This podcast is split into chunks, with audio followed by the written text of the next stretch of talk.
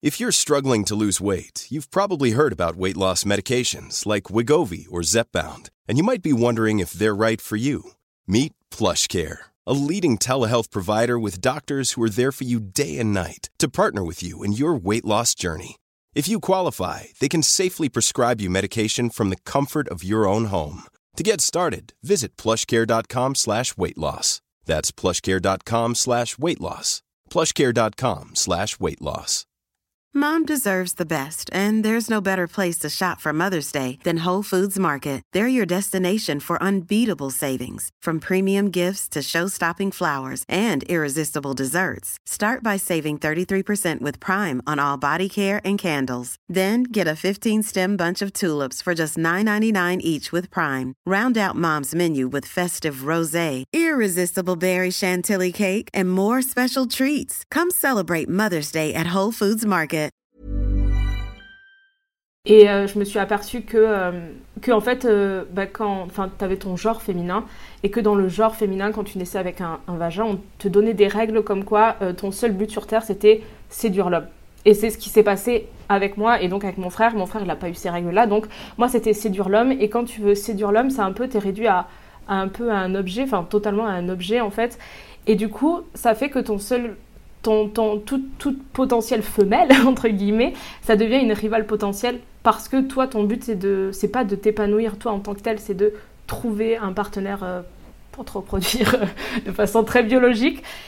Dans l'épisode d'aujourd'hui, je discute avec la youtubeuse Léa Chou. J'ai voulu l'inviter sur le podcast car elle fait partie des premières personnes que j'ai suivies sur YouTube lorsque j'étais encore une jeune adolescente. J'ai pu suivre son évolution au fil des années et j'avais très envie de discuter avec elle de nombreux sujets tels que le rapport au physique et à la séduction, la concurrence entre femmes, ses études de psychologie ou encore le fait d'être socialement grosse comme elle le dit elle-même dans plusieurs de ses vidéos sur sa chaîne YouTube. Vous l'entendrez peut-être, mais le montage ne m'a pas permis de supprimer quelques défauts sonores, tels que des grésillements ou des effets d'écho sur certains passages de l'interview. J'espère vraiment que ça ne gênera pas votre écoute et j'en suis désolée par avance. Ceci étant maintenant clair, je vous laisse avec notre discussion.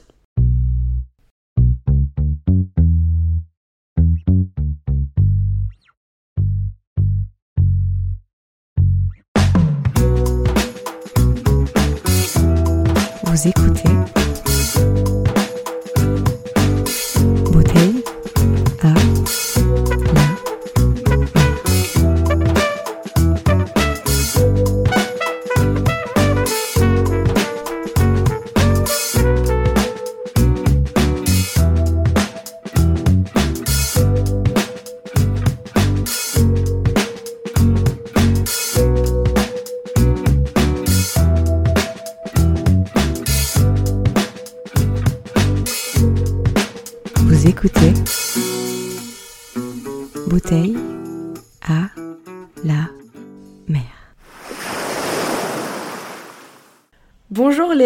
bienvenue sur Bouteille à la mer. Merci beaucoup d'avoir accepté mon invitation.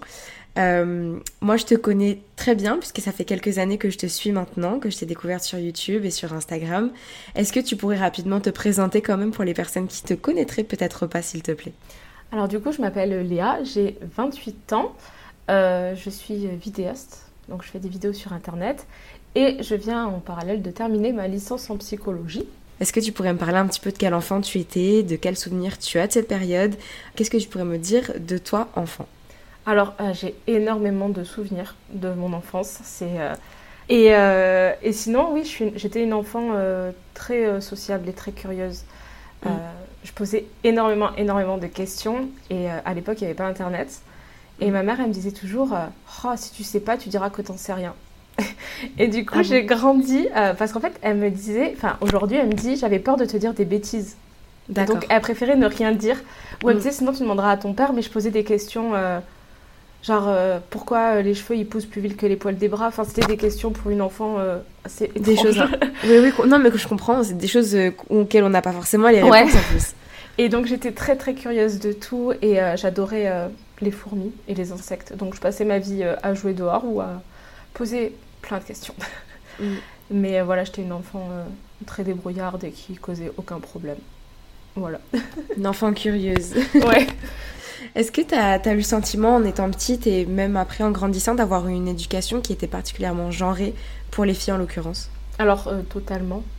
j'ai une éducation totalement genrée avec la fille, bah, ça fait la vaisselle, le ménage, il faut que tu trouves un mari, etc. etc. Et j'ai un, du coup un grand frère qui a eu pas du tout la même éducation que moi. Et je me souviens, euh, à 14 ans, j'avais dit à ma mère, parce qu'elle voulait pas que je sorte, elle avait peur pour moi, pour ma sécurité, etc. Et je lui avais dit, euh, si euh, les mamans, elles laissaient moins sortir les garçons comme toi, tu laisses sortir mon frère, et bien peut-être qu'il y aurait moins de problèmes dehors aussi. Je dit, c'était... Mm. Et c'est vrai qu'elle avait un petit peu bugué, mais j'ai eu beaucoup, beaucoup de questions sur pourquoi j'avais pas la même éducation, pourquoi j'avais... c'était différent. Pourquoi moi et mon frère, on était oui, oui. c'est une vraie question. Et, euh, et, du coup, j'ai mis euh, bah, beaucoup de temps à comprendre parce que je pense que ma mère non plus ne savait pas pourquoi. En fait, j'ai une maman qui m'a rempli d'amour, mais euh, qui a suivi toutes les règles sociales en pensant que c'était les choses à faire. Et elle a jamais, en fait, elle a jamais trop pu déconstruire tout ça. Et donc pour elle, c'était au mieux. Donc elle a fait au mieux et elle m'a construit sans le savoir et sans savoir elle-même les choses et, voilà. Mm. Oui, elle a fait avec euh, les armes qu'elle avait aussi. Hein, euh, malheureusement, on ne vit pas dans une société qui est très euh, ouverte à, tout ça. donc, donc forcément, les parents aussi ont leur propre bagage. On ne peut pas leur en vouloir. Mais elle m'a toujours dit, faudra que tu travailles. Elle m'a mm. dit ne sois jamais dépendante financière de quelqu'un et il faudra que tu travailles. Mais à la fois, elle me disait toujours, faut enfin, elle avait des... ce double discours entre mm. ce qu'elle pensait et ce que la société Enfin, comme s'il y avait. Euh, voilà. Oui, oui. Entre ce qu'elle pensait euh, être juste et en même temps bah, les, les, standards euh, qu'on connaît tous. De se faire entretenir par le mari, mais en même temps, c'est mieux d'être indépendante. C'est entre ce qu'elle vivait et ce qu'on lui avait dit. Elle avait mm. ce, ce, double discours. Des fois, j'étais un peu perdue, mais. ouais, ça doit être perturbant un petit peu, je pense, pour la construction. Après, on, on, va poursuivre sur l'adolescente, l'adolescence, pardon. quel type d'adolescente tu étais? Je sais que c'est un sujet dont tu as pas mal parlé sur YouTube. Euh, est-ce que tu pourrais nous, raconter un peu cette période de ta vie? Alors j'étais une adolescente euh, bah, du coup qui a suivi euh, indirectement ce que sa maman lui a dit. Mm. Moi mon but dans la vie c'était de fonder une famille, de me marier, d'avoir un chien, enfin d'avoir ce modèle-là, d'avoir sa maison, etc. Et, et du coup j'ai plus passé mon adolescence à essayer de de trouver des mecs et à trouver quelqu'un qui m'aimait en fait parce que c'est quelque chose de très dur de mm. se et euh, plus que d'écouter en cours. C'est pour moi, euh, j'ai adoré euh, mes périodes d'école, plus pour le côté, toute la dimension sociale, les interactions humaines, etc. Mm. Et, et, du coup, j'étais vraiment une fille qui était très dans les apparences, qui essayait toujours de plaire à l'autre, mm. qui vivait à travers le regard de l'autre, qui avait besoin de validation masculine. voilà, c'était... voilà, j'ai suivi le, le, le schéma... le schéma classique ouais, voilà, tristement classique, mais, euh, mais qui. Beaucoup de gens suivent ce schéma-là, quoi. Oui, complètement. Euh, Surtout à l'adolescence. On, ouais. on compose comme on peut, mais euh, j'ai composé quand même à ma manière parce que j'ai compris très tôt que je correspondais pas aux standards de beauté. C'est-à-dire que quand les garçons faisaient malheureusement les top 10 des meufs les plus belles de la classe, j'étais pas dans le top classement. J'y étais pas non plus, je te rassure. Mais euh, j'ai eu euh, beaucoup de, problèmes avec les autres filles parce que malgré ça, j'arrivais à séduire et à être appréciée énormément mm. par mon caractère. Mm. Donc j'ai très vite compris que euh, il était plus important, enfin qu'il y avait autre chose que le physique. Mais euh, j'étais pas encore euh, assez, enfin j'avais pas encore assez de recul pour euh, mettre des mots dessus. Mais j'ai compris très vite que si je voulais séduire l'autre ou plaire, puisque c'était ce que je cherchais à faire, c'était pas avec mon physique, mais avec ma personnalité. Mm. Et ça marchait plutôt bien, ce qui énervait beaucoup les autres filles. Donc, mais c'était très inconscient de ma part et Bien sûr, bah oui. Et voilà. En plus, l'adolescence, c'est tellement une période où on se construit et le regard de l'autre est extrêmement important. Et du coup, tu as dû ressentir une espèce de concurrence, non, avec les autres, euh, les autres filles de, à, cette, à ce moment-là? Alors, totalement. Mais il y a toujours, euh, j'ai toujours euh, été en concurrence avec les autres filles. Mm. c'est que récemment que j'ai compris le pourquoi du comment, enfin très récemment, bah, depuis que j'ai 23-24 ans. Mais je me suis jamais, jamais entendue avec le genre féminin. Mm. J'avais que des copains garçons. Et, et voilà. Genre, on m'avait dit une fois, ça m'a marqué, on m'avait dit T'es trop fille pour être un garçon et trop garçon pour être une fille. C'est très bizarre. ouais, c'est spécial. Mais c'est vrai que je m'entendais beaucoup mieux mentalement avec les garçons et, et du coup, je, je traînais qu'avec des garçons. Je supportais pas du tout cette concurrence mm. qui avait en mode c'est moi qui ai euh, bah, les plus gros seins, euh, les plus belles jambes, euh, les derniers vêtements à la mode et tout, alors que moi c'était, enfin mes parents, enfin j'ai jamais voulu de marque, j'ai jamais rien voulu quoi, donc du coup j'étais un peu loin de, de, ce qui est valorisé socialement en tout cas mm. dans l'apparence. Oui, je, comprends tout à fait. Et comment tu as fait du coup pour déconstruire ce truc-là, de te dire parce que c'est quelque chose qu'on entend qu'on entend souvent dans même au sein des filles, de, de enfin des filles, de, des personnes qui sont euh, vues comme des filles, euh, ce truc-là de oui, mais toutes les filles sont comme ça. Il y a toujours une concurrence entre les filles. Les filles se dépestent entre elles. Tous ces trucs, tous ces trucs-là qu'on entend beaucoup. Comment toi t'as fait pour le déconstruire? Ah, ça a pris beaucoup de temps. Euh, je pense que mes études en psychosociaux, ça a mm. été euh, un énorme déclencheur. Mm. Euh, notamment, bah, toutes ces règles de genre, etc. J'ai mis énormément, énormément. Enfin, je le comprenais sans réellement le comprendre. Mm. C'était des oui, mais, ok, mais. Et euh, bon, du coup, j'ai eu des cours sur le sujet, notamment dans la culture, pas forcément que la nôtre, et de tout ce qui se passe dans le monde. Et je me suis aperçue que, que en fait, bah, quand tu avais ton genre féminin, et que dans le genre féminin, quand tu naissais avec un, vagin, on te donnait des règles comme quoi euh, ton seul but sur Terre, c'était séduire l'homme. Et mm. c'est ce qui s'est passé avec moi et donc avec mon frère. Mon frère, il n'a pas eu ces règles-là. Donc, moi, c'était séduire l'homme. Et quand tu veux séduire l'homme, c'est un peu, tu es réduit à, un peu à un objet, enfin, totalement à un objet, en fait. Et du coup, ça fait que ton seul. Ton, ton, toute, potentielle femelle, entre guillemets, ça devient une rivale potentielle parce mm. que toi, ton but, c'est de, c'est pas de t'épanouir toi en tant que tel, c'est de trouver un partenaire euh, pour te reproduire. Ouais, je vois très bien. très biologique. Non, mais c'est intéressant, c'est super intéressant. J'avais jamais vu ça comme ça. Voilà, et ça crée un, une concurrence euh, entre, entre nous qui n'a mm. pas lieu d'être parce que parce que c'est totalement. Enfin voilà, et c'est pour ça qu'entre filles, on est plus critique euh, sur. Enfin, moi, j'ai jamais été aussi jugée, enfin, autant jugée de fille facile, bah, de pute, de t'as vu tes vêtements, t'as vu ton corps, etc., que par d'autres femmes. Mm. Mais je peux pas leur en vouloir non plus puisque c'est une éducation, c'est depuis notre, enfin depuis entre 0 et 3 ans, ça commence quoi, genre. Mm. Euh, et, euh, et, du coup, euh, ça fait le schéma qui fait que entre filles, on a tendance à être plus entre guillemets pestouille, mais c'est pas parce qu'on a un vagin, c'est parce qu'on est éduqué à cette compétition depuis tout le temps. Ouais, complètement. Et du coup, voilà. Et comment tu as vécu ton rapport au corps du coup à l'adolescence? Alors, moi, j'avais le petit surnom euh, au collège, euh, c'était Peggy la cochonne. Mais pas euh, sexuellement parlant, c'est parce que bah, voilà, j'avais mon, petit nez là. Et j'étais rouge, comme maintenant en fait. Mais c'était. moi, je le prenais pas mal, j'ai toujours eu un second degré. c'est l'éducation aussi dans ma famille, on est très second degré et piquant. Mm. Mm. et du coup, ça fait que bah, je, prenais pas, je prenais ça beaucoup à la rigolade. D'accord. Ça t'a pas affecté non. plus que ça, d'accord. Non, j'ai... j'avais à la fois ce truc de... Même si les autres t'emmerdent, ils sont là. Donc au final, t'es pas toute seule. Et finalement, se faire emmerder... C'est, horrible, c'est intégré oui, dans le, sens harcèlement. Ouais, du coup, t'as, as une espèce de... Ça veut dire que ils pensent à toi. Ouais. Qui, que, tu, que tu les intéresses, c'est ce que je voulais dire. Ouais. Du coup, ouais, t'existes. Bonne... Ouais. C'est pas une bonne chose du tout, mais c'est vrai que je préférais euh, qu'on m'embête et qu'on me taquine euh, des fois très violemment. Parce que bon ça c'est le collège allait lui ça a été pire mais là c'est encore période du collège mm. que plutôt qu'on m'ignore. C'était euh, voilà. Mais euh, du coup euh, j'ai commencé en fait au collège j'étais moi j'étais normale enfin normal enfin c'est compliqué à donner un terme un terme dans la norme. ouais mais c'est vrai que très vite j'ai complexé parce qu'on me faisait des blagues bah, on fait toujours des blagues sur le corps, notamment au collège. Mais euh, j'ai jamais trop été trop complexée, tout ça. J'avais pas encore cette euh, conscience euh, du corps et tout ça. Mm. Mais ce qui s'est passé, c'est que je, bah, il m'est arrivé quelque chose d'assez grave en troisième, enfin quatrième, troisième. Et suite à ça, moi, je suis tombée dans la boulimie anorexie.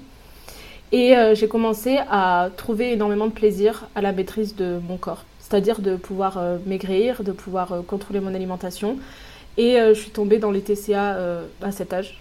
Et j'ai commencé, euh, mais c'est pas forcément dans le but de perdre du poids, c'était plus dans le but de contrôler un mal-être mm. que j'avais en moi, quoi. Ce qui était en lien avec ce traumatisme-là, du coup. Ouais. Donc un rapport assez chaotique finalement. Oui, c'est ça. Mais c'est surtout, en fait, je me souviens assez... assez enfin, j'ai vraiment ces souvenirs-là de, de moi en train d'essayer de, de vraiment vouloir plaire à, à l'autre et donc au mal. Mm. Et c'est vrai que je comprenais pas pourquoi il y avait pourquoi moi j'arrivais pas à plaire autant que d'autres filles, etc. Et euh, j'étais un petit peu euh, la fille, euh, enfin, je pense que c'est important que je raconte cette histoire, mais bon, j'ai été énormément harcelée ben, par les autres filles pendant ma période collège-lycée. Mhm. Et du coup, ça fait que beaucoup de garçons en fait, voilà, j'étais socialement la moche, entre guillemets, mais indirectement, ils avaient tous, enfin, ils venaient tous me parler en cachette. Donc j'étais la fille qu'on voyait dans le dos parce que socialement, on n'assume pas d'être okay. Ça, ça ça m'a duré euh, super longtemps, jusqu'à mes 23 ans, de ressentir mm. cette. Euh, de, t'es pas. Euh, en fait, t'es génial, mais socialement, je peux pas te présenter parce que t'es trop moche. C'est ce truc-là. Et mm. c'est assez compliqué parce que quand j'en parle, les gens me disent Mais non, mais t'es pas moche, mais c'est pas moi ce que je ressens, c'est que c'est ce que vraiment les gens m'ont fait ressentir. Et ça fait que j'avais vraiment ce mal-être en moi de pas comprendre pourquoi, pourquoi tout simplement. Mm. Et Mm. Et comme ma mère m'a pas expliqué ces normes sociales parce qu'elle les a inconsciemment, euh, les a inconsciemment euh, intériorisées surtout. Oui. Elle m'a pas expliqué ce que c'était, donc j'ai un peu été lâchée euh, comme ça, en mode le genre féminin, masculin, etc. Je comprenais pas grand chose de ça. Moi, j'étais juste, moi, je suis un être humain et je comprends pas pourquoi.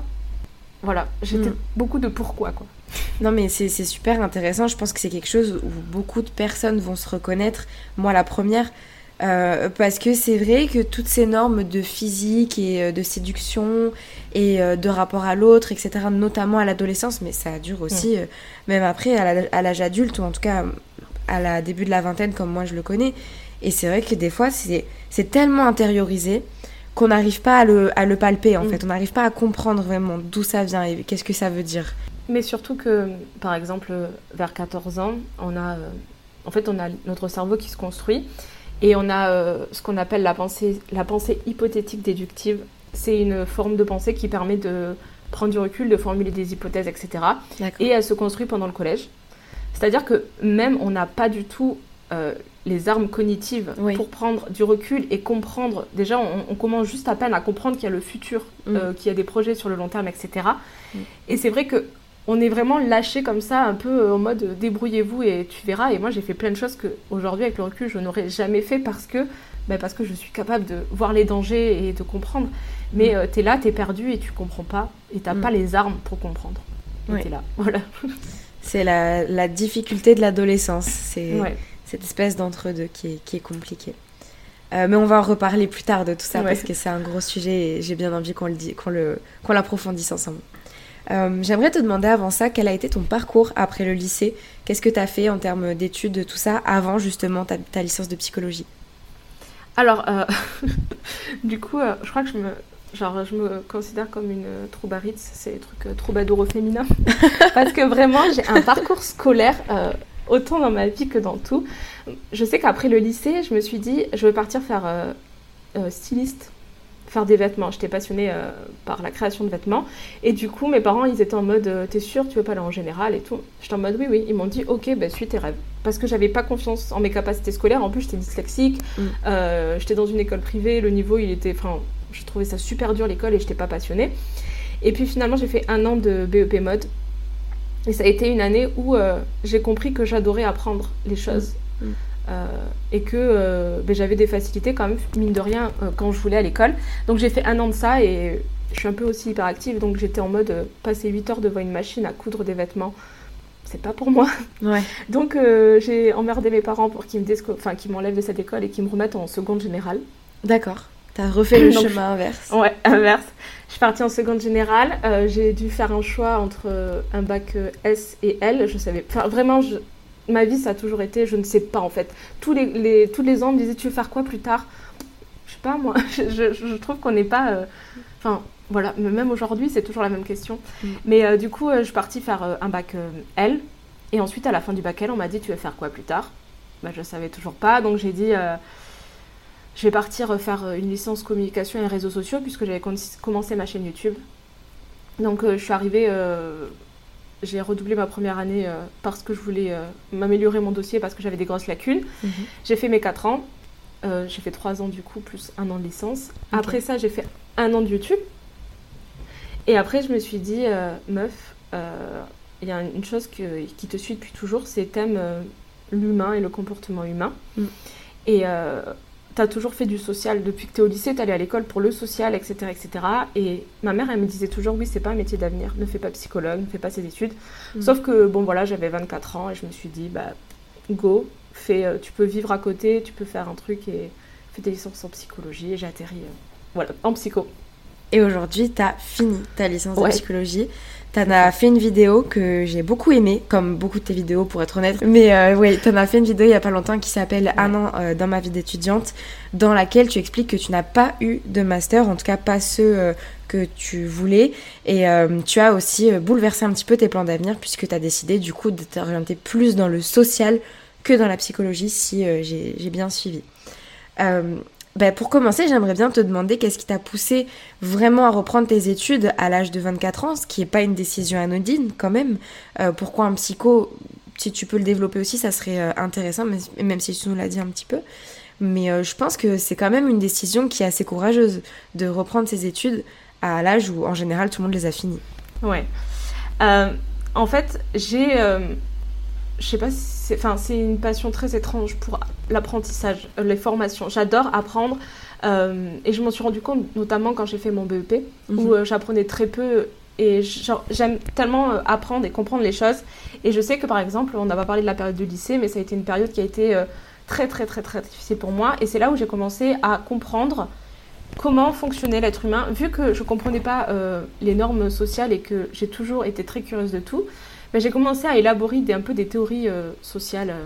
En fait, il y en a plein aujourd'hui, elles sont, elles sont toutes mignonnes quand je vois la recherche qu'il y a autour de, de, ces sujets bien plus approfondis. Mais je voulais vraiment comprendre et me faire une place euh, socialement. Et du coup, j'ai commencé à, à, comprendre comment me comporter, comment être, comment les gens réagissaient, pourquoi, etc. etc. Et j'essayais vraiment de mettre beaucoup d'énergie à, à, me dire cette personne, je sais que je peux pas m'entendre avec elle, celle-là, oui, pourquoi, qu'est-ce qu'il y a en commun. Je commençais, ben, voilà, c'était très mental. Mm. Et grâce à ça, euh, ben, quand je suis rentrée euh, du coup dans ma c'est quoi? C'est dans ma licence, euh, dans mon enfin dans mon DUT après, j'ai mhm. plus de problèmes sociaux. Mais à, du moment où j'ai compris, quand j'ai eu 18 ans et que je suis partie en du coup je suis partie à Castres dans le sud, et ben là j'ai plus du tout de problèmes sociaux. Enfin si, j'ai au début pendant le premier mois j'étais un peu en mode il faut faire ça. je m'étais dit en mode il faut faut que tu sois simple, discrète et tout ça. Et du coup, j'avais commencé à avoir des amis qui me correspondaient pas du tout.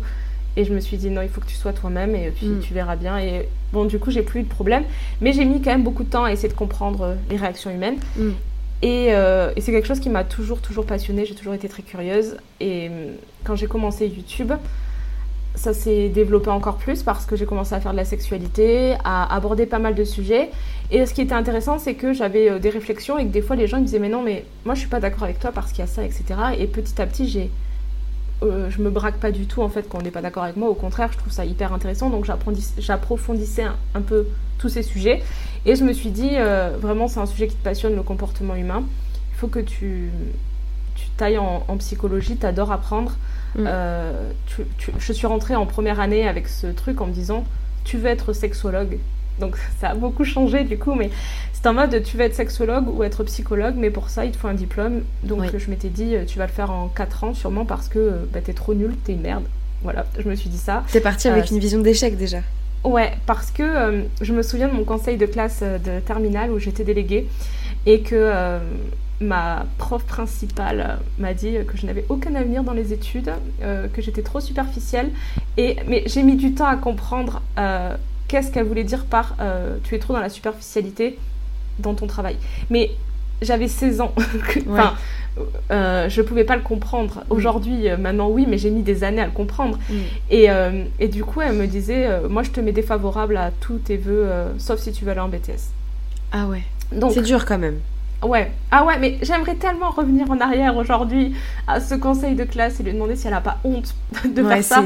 Genre publiquement devant tous les profs et tout. Genre. Euh, ouais. C'est humiliant, je trouve. Ah ouais. Ah mm. ouais, c'est. Euh, puis, euh, et puis bon, finalement, j'ai fait, j'ai eu mon bac et, donc je suis partie à la fac. et ça a été l'année où j'ai eu les meilleures notes de toute ma vie entière. Mm. Parce que là, tu étais vraiment passionnée par ce que tu ah étudiais. Ouais. Hmm. Ah ouais, c'est vraiment, je... c'est la psychologie et bah, tout ce qui est comportement humain et social, c'est quelque chose que j'ai pas l'impression de travailler ou de faire des études, c'est juste, je fais quelque chose que j'aime et je suis euh, noté entre guillemets pour ça. Et j'apprends toujours des choses qui me passionnent. Tous les sujets euh, en L2, enfin en première année de psychologie, on m'a dit tu vas voir, c'est la boucherie, il y a des milliards de matières, euh, il y en a plein qui vont pas t'intéresser.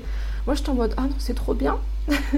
Mais je suis partie quand même avec dans mon sac à dos beaucoup de désavantages parce que bah, vu que j'étais, j'ai jamais trop écouté l'école, j'avais bah, des, j'avais des problèmes de l'histoire de la France, tout ça, je n'ai mm. pas écouté à l'école. Mm. Et du coup, j'ai dû réapprendre un petit peu toutes ces choses que j'avais eu la flemme d'apprendre en étant jeune.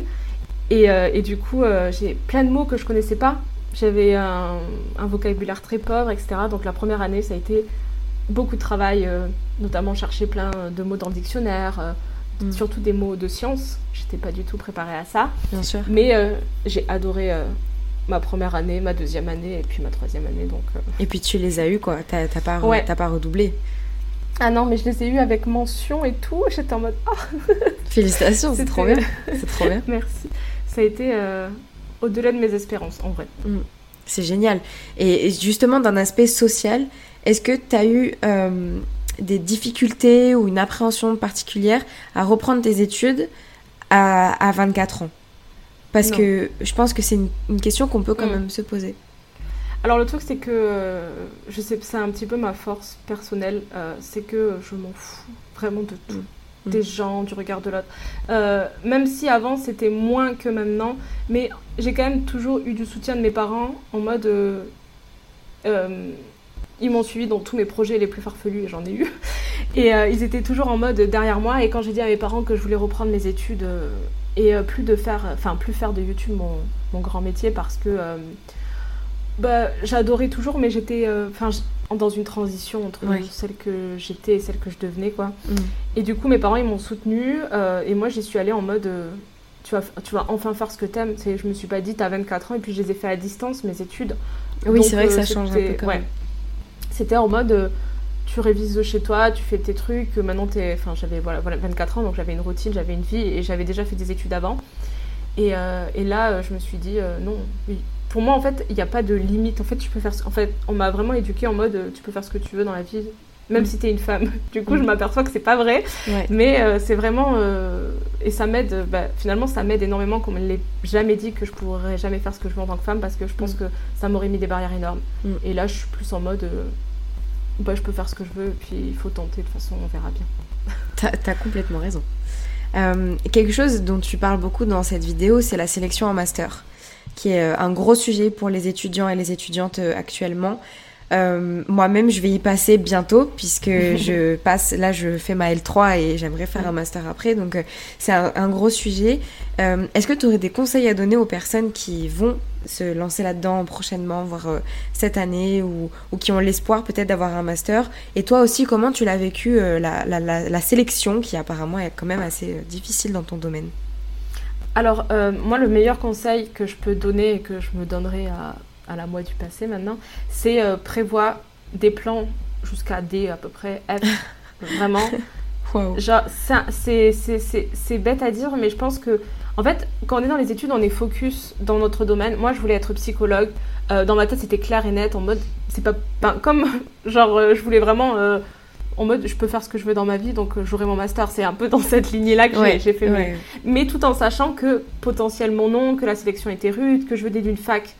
Euh, je sais pas, genre une fac très spéciale. Et que, Pourquoi euh, très spéciale?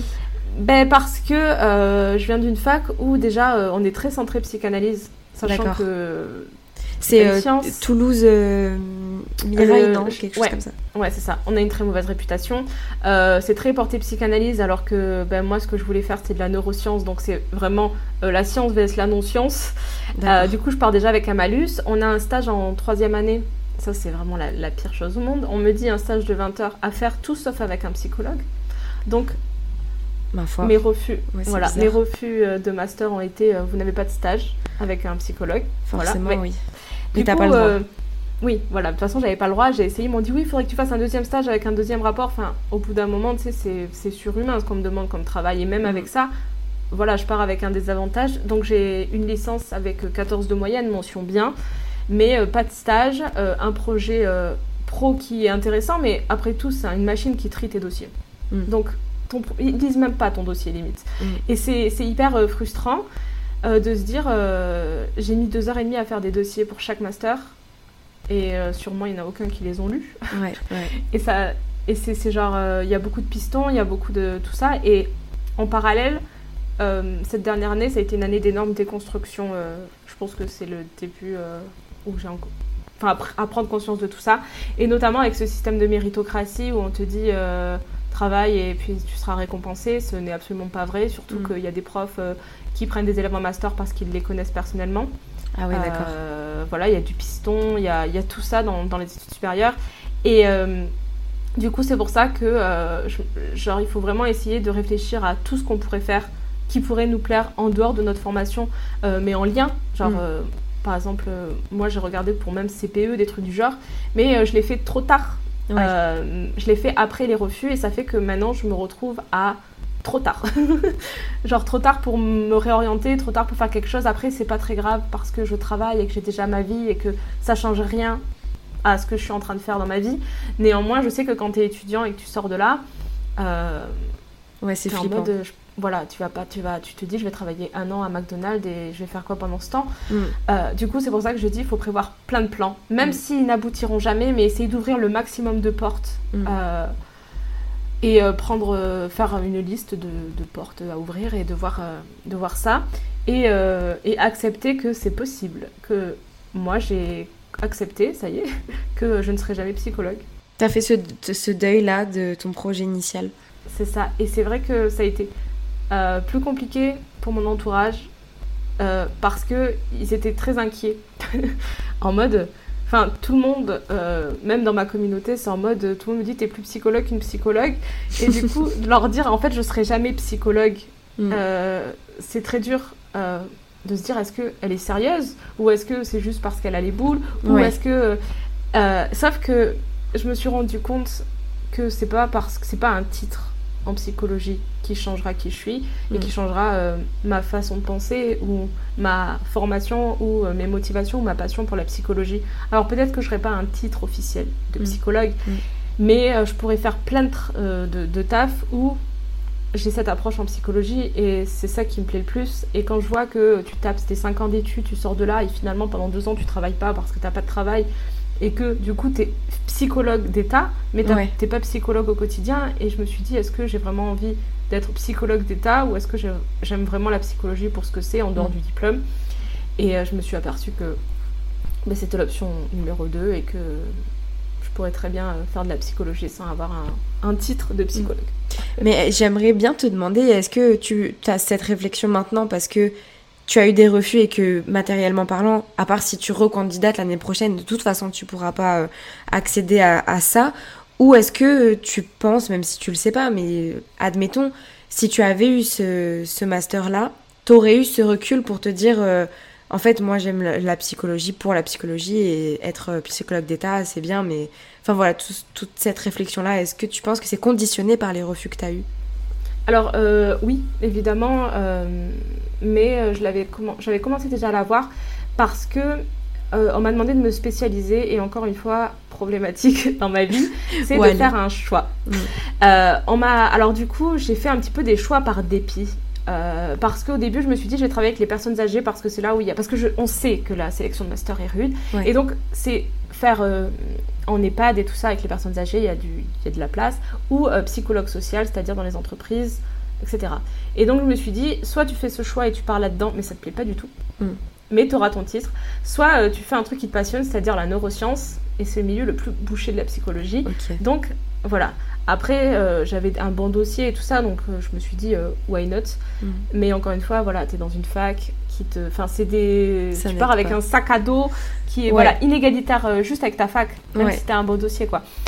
Et donc, euh, suite à ça, euh, quand j'ai eu les refus, j'ai pas été triste. Ou... Enfin, si, j'ai une petite. genre, je pense que j'ai eu en tout 15 minutes de. J'ai les boules quand même. Ouais. Mais à la fois, j'ai su rebondir très vite parce que j'ai toujours, je me suis toujours dit que ce qui comptait, c'était de suivre ce que j'aimais moi et, et, pas forcément le reste, et que depuis tout le temps, on m'avait dit de me spécialiser, de me spécialiser, de me spécialiser. Mais qu'en soit, euh, je connaissais même pas le métier dans lequel j'étais en train de me taper 5 ans d'études. J'ai jamais fait de stage avec un neuropsychologue, je sais même pas comment ça fonctionne. Mm. Mais euh, on est en train de me dire spécialise-toi dans un domaine que tu connais même pas. Et ça, ça m'a gênée parce que euh, moi j'étais en mode mais moi je veux pas faire que psy avec des enfants, pas qu'avec des adolescents, pas qu'avec des personnes âgées, pas qu'avec mm. des personnes situation de handicap. Et ça me gênait aussi parce que j'étais incapable de choisir la population avec laquelle je voulais travailler. Ouais. Euh, et, surtout, euh, j'étais en mode, je vais être psy, mais je veux pas faire euh, psy face à face où j'écoute quelqu'un parce que ça, ça m'intéresse pas, parce que j'adore échanger avec les gens. Enfin, il y avait plein de choses qui m'allaient pas dans le métier de psychologue en soi, mais sans en avoir réellement conscience. Oui, je vois très bien. Bah, parce finalement, que socialement, c'est oui, socialement, c'est très valorisé d'avoir un titre, en, un master, donc les gens, ils, ils se disent, si j'ai le master, c'est bon. Mm. Mais je sais que là avant d'avoir vraiment ce dernier, euh, cette, dernier déclic qui m'a fait prendre conscience que oui, je serai plus peut-être jamais psychologue, euh, ça a été vraiment, euh, ça c'est, tu sais, ça, ça m'a pris comme genre un souffle quoi, ça m'a, ah, c'est mm. cette pensée qui est venue en moi et je l'avais jamais vue venir en trois ans quoi, c'était, mm. c'était sûr et certain, mais à la fois je me suis dit mais en fait, t'as pas de master, mais là dans deux ans quand tu auras ton master, tu voudras faire quoi dans ta vie? Et je me suis dit, bah, en vrai, moi, ce que j'ai envie de faire, c'est de la vulgarisation, de la vulgarisation scientifique. Euh, bah, par exemple, il y a Dorty Biologie mhm. qui, euh, qui fait absolument le taf de mes rêves. Euh, du, de son, il, a, il a fait un master et tout, mais il vit de ce qu'il veut faire lui-même. Il n'y a personne qui lui dit quoi faire. Et il vit de sa passion sans que sans avoir une enfin voilà mm. et c'est ça qui me mm. plaît en fait et pour ça j'ai pas besoin d'être neuropsychologue ou d'avoir un titre alors évidemment ça valorise socialement. Mais euh, je pense que si tu continues à faire de la recherche, à te former à côté. Euh, j'allais te le dire. Voilà, c'est ce que j'allais te dire, ouais.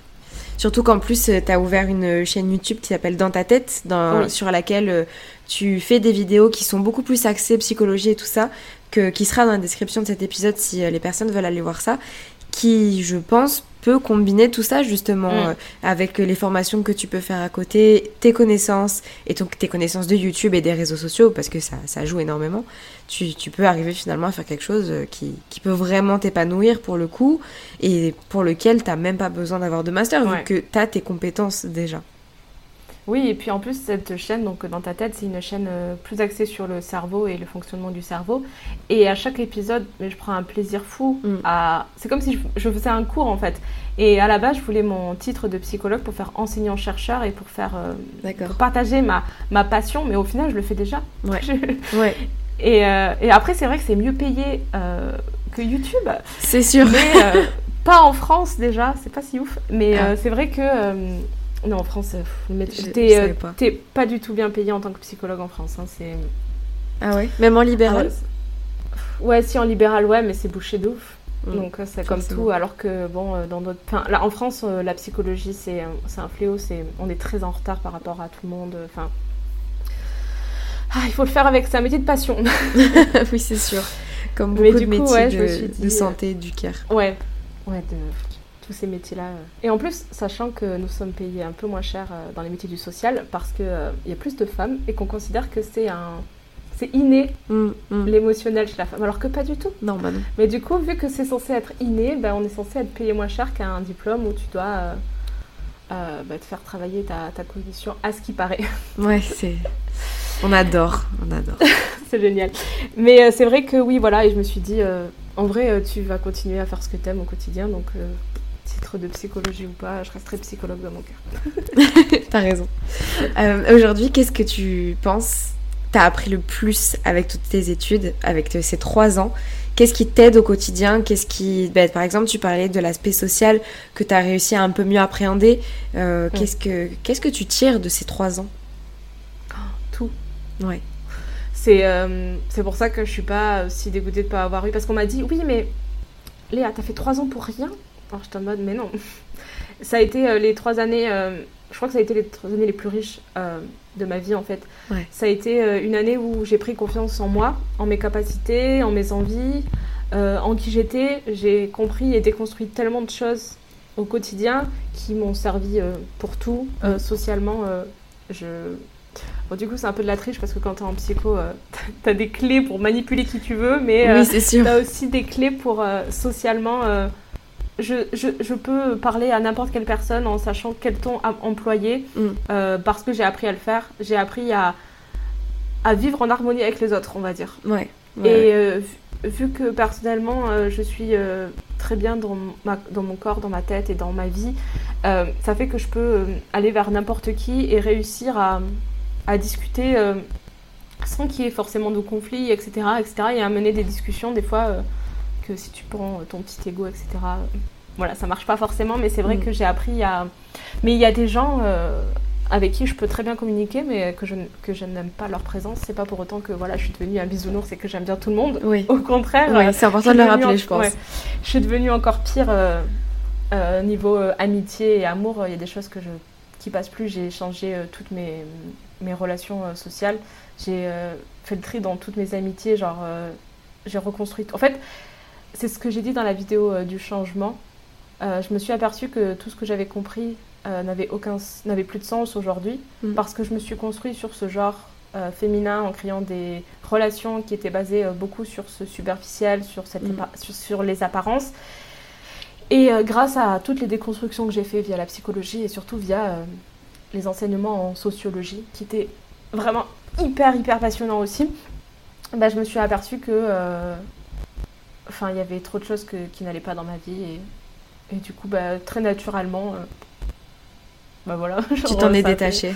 ouais Mais c'est une vraie intelligence émotionnelle hein, de savoir faire ça. C'est c'est c'est pas facile et je, je pense vraiment que c'est une force aujourd'hui, vraiment, de, de, de pouvoir, comme tu dis, mettre son ego de côté pour Ouais. avoir des discussions euh, profondes et intéressantes avec quelqu'un, sans pour autant parler de sujets, euh, voilà, Oui. mais euh, tout en, en, en, en- en fait, avoir cet échange qui est adapté à l'autre, tout en restant toi-même. C'est Oui. quelque chose de très difficile à faire, je trouve.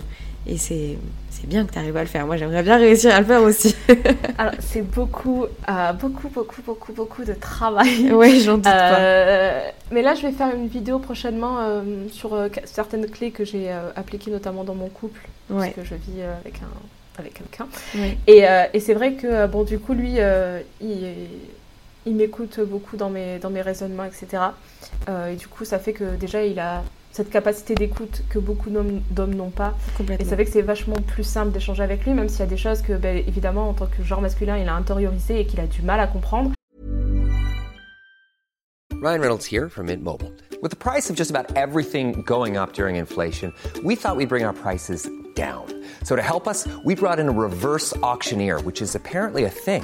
Mint Mobile unlimited premium wireless. Ready to get 30, 30, bit to get 30, bit to get 20, 20, 20, bit to get 20, 20, bit to get 15, 15, 15, 15 just 15 bucks a month. So, Give it a try at mintmobile.com slash switch. $45 upfront for three months plus taxes and fees. Promo for new customers for limited time. Unlimited more than 40 gigabytes per month. Slows. Full terms at mintmobile.com. If you're struggling to lose weight, you've probably heard about weight loss medications like Wigovi or Zepbound, and you might be wondering if they're right for you. Meet PlushCare, a leading telehealth provider with doctors who are there for you day and night to partner with you in your weight loss journey. If you qualify, they can safely prescribe you medication from the comfort of your own home. To get started, visit plushcare.com slash weight loss. That's plushcare.com slash weight loss. plushcare.com slash weight loss. Quality sleep is essential. That's why the Sleep Number Smart Bed is designed for your ever evolving sleep needs. Need a bed that's firmer or softer on either side? Helps you sleep at a comfortable temperature? Sleep Number Smart Beds let you individualize your comfort so you sleep better together. JD Power ranks Sleep Number number 1 in customer satisfaction with mattresses purchased in-store. And now save 40% on the Sleep Number limited edition Smart Bed for a limited time. For JD Power 2023 award information, visit jdpower.com/awards. Only at Sleep Number stores or sleepnumber.com. Mom deserves the best, and there's no better place to shop for Mother's Day than Whole Foods Market. They're your destination for unbeatable savings, from premium gifts to show-stopping flowers and irresistible desserts. Start by saving 33% with Prime on all body care and candles. Then get a 15-stem bunch of tulips for just $9.99 each with Prime. Round out Mom's menu with festive rosé, irresistible berry chantilly cake, and more special treats. Come celebrate Mother's Day at Whole Foods Market. Mais euh, on arrive tous les deux à, à communiquer. Et c'est vrai que aujourd'hui, je me dis que je suis quand même privilégiée euh, d'être euh, vraiment en harmonie totale avec qui je suis. Et ça fait que quand je vais débattre avec quelqu'un qui je sens est, est piqué très rapidement dans son ego, je vais plus facilement me mettre à l'écart et me dire entre lui et moi, il est plus mal que moi. À quoi ça sert que je continue à taper où il a mal alors que moi je vais bien Au final, ça ne ça sert à rien et du coup j'aurais plus de facilité à me mettre à l'écart et à, à prendre sur moi. Ouais, Parce que ouais. il y a des gens, ils peuvent pas prendre sur eux et ça fait que ces gens, après, je les revois pas, je les refréquente pas Mm. parce que bah, c'est. Du coup, je dois un peu euh, brimer celle que je suis. Oui, complètement. Tu peux pas être toi-même.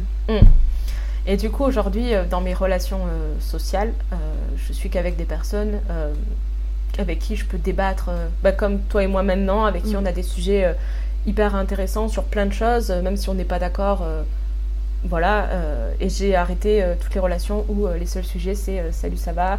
Mais même quand je les rencontre, ça veut dire ça va tourner autour de ouais, j'ai ken des meufs, puisque c'est mes potes mecs de toute façon, donc ouais, je, je veux faire des tatouages, ouais, je veux m'acheter une maison, ouais, mon Mm. travail ça se, passe, ça se passe bien. Et c'est des sujets qui sont intéressants, mais au bout de trois heures, t'as plus rien à dire à la Oui, personne. ouais, complètement. Bah oui, et si t'as rien d'autre à échanger que des banalités, Ouais.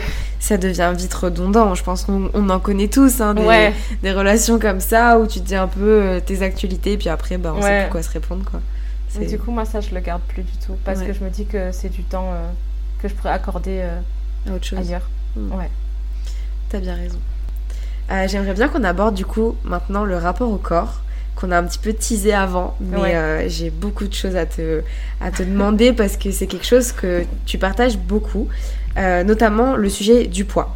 Euh, donc tu l'as dit tout à l'heure, tu as fait une vidéo sur le changement que, t'as no- que tu as nommé Je regrette mes tatouages, évolution et réflexion, dans laquelle tu parles de ce changement qui a été à la fois physique et mental, et surtout mental je pense. Ouais. Et la manière dont tu as évolué et comment aujourd'hui tu te sens dans ton corps. C'est une thématique qui revient beaucoup, celle du corps et celle de l'évolution aussi.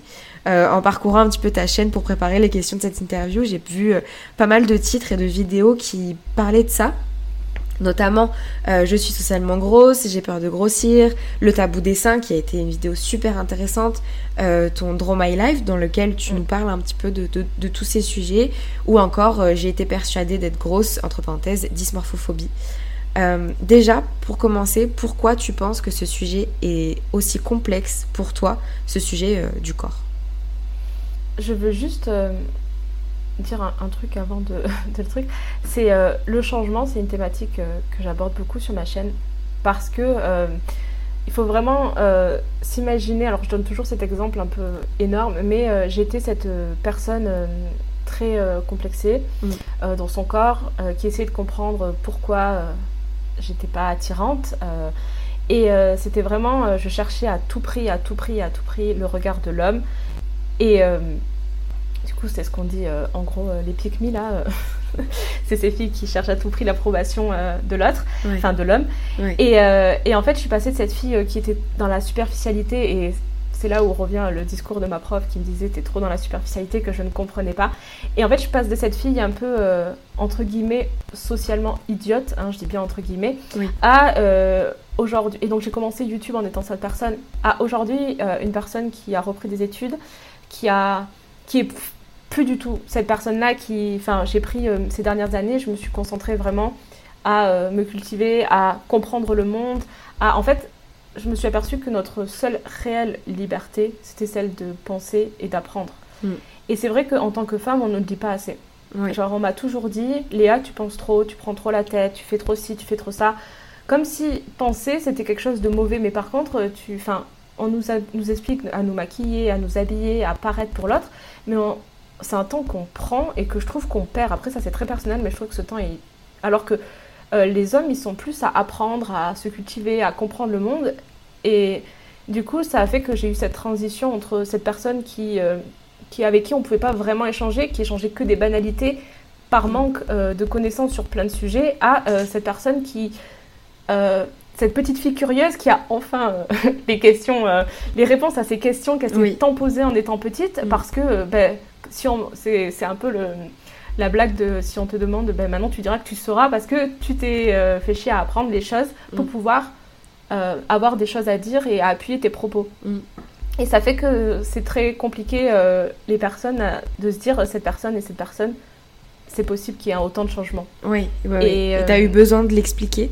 Ouais, parce que euh, c'est quelque chose qui revient énormément, énormément dans mes dernières vidéos en mode oh là là, t'as beaucoup changé, t'as beaucoup changé, euh, Mm. c'est fou. Et, euh, et je pense que ça s'est fait par la déconstruction et notamment bah, à travers mon corps aussi.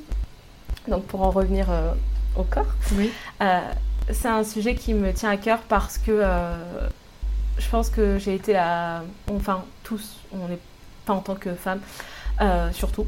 Parce que bon, ça existe aussi, mais c'est plus féminin comme sujet. Bien sûr. Euh, on est nos propres bourreaux. En fait, on passe notre vie à, voilà, à perdre ce temps, à se martyriser dans tous les sens du terme. hein, euh, genre, euh, par exemple, le truc tout bête, euh, je vais chez le coiffeur, j'ai horreur de ça, j'ai horreur d'aller faire du shopping, tout ça.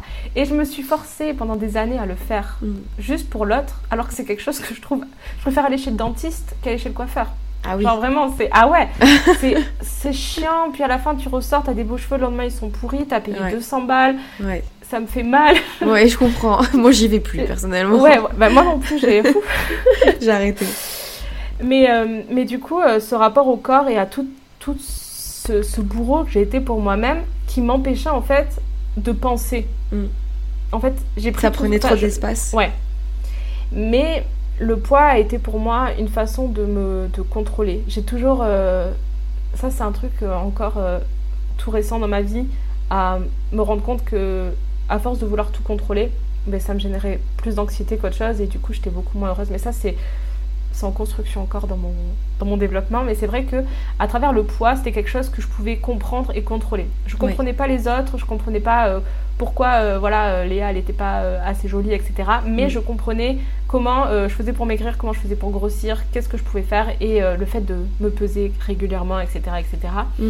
j'avais un contrôle sur mon corps qui était totalement malsain Mm. mais c'était une façon pour moi de de gérer mon anxiété en fait Ouais. de, De de me raccrocher quelque à quelque chose D'accord, je vois. voilà. Mm. Et c'est un sujet qui me tient à cœur parce que euh, j'ai des fichiers vidéo de cette Léa euh, là. Et euh, j'ai toujours été à me dire qu'on ne sortirait, je ne sortirais jamais des TCA. C'était pour moi impossible. Mm. Et j'ai revu une vidéo où, bah, du coup, enfin, dans la vidéo, je suis socialement grosse, je crois. Mhm. Je montre une, une vidéo. Non, c'est dans les salles de TCA. Je remontre une vidéo de moi euh, il y a 5 ans, quand je me rends compte que j'ai des TCA. Parce que, évidemment, c'est tellement banalisé le fait de vouloir maigrir. Parce que, euh, bon, TCA, là. euh, Oui. On le dit brièvement, mais ça regroupe énormément de choses. Alors du coup, je vais juste préciser que moi, c'était vraiment précisément anorexie, boulimie et hyperphagie. Oui, tu fais bien de le dire.